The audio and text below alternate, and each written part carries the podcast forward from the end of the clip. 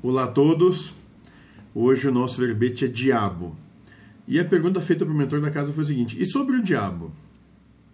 Ele respondeu que o homem sempre cria histórias de entidades mais más que ele para dominar os outros e para serem os coitadinhos, os bonzinhos, que são os prejudicados por outros, para mascarar que ele prejudica os outros.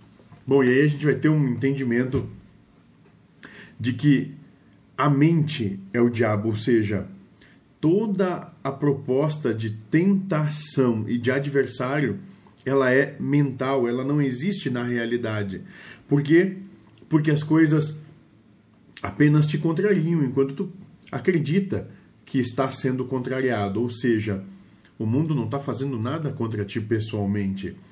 É tu que está declarando que o que acontece, o que sucede no mundo, a maneira de como Deus se manifesta é errada. Eis o diabo, eis o antagonista, eis o adversário. Então o que a gente vem aqui para vencer são as nossas próprias más tendências, no sentido de que tendências que nos colocam em oposição ante a natureza das coisas, o andar da vida. Simples, ponto.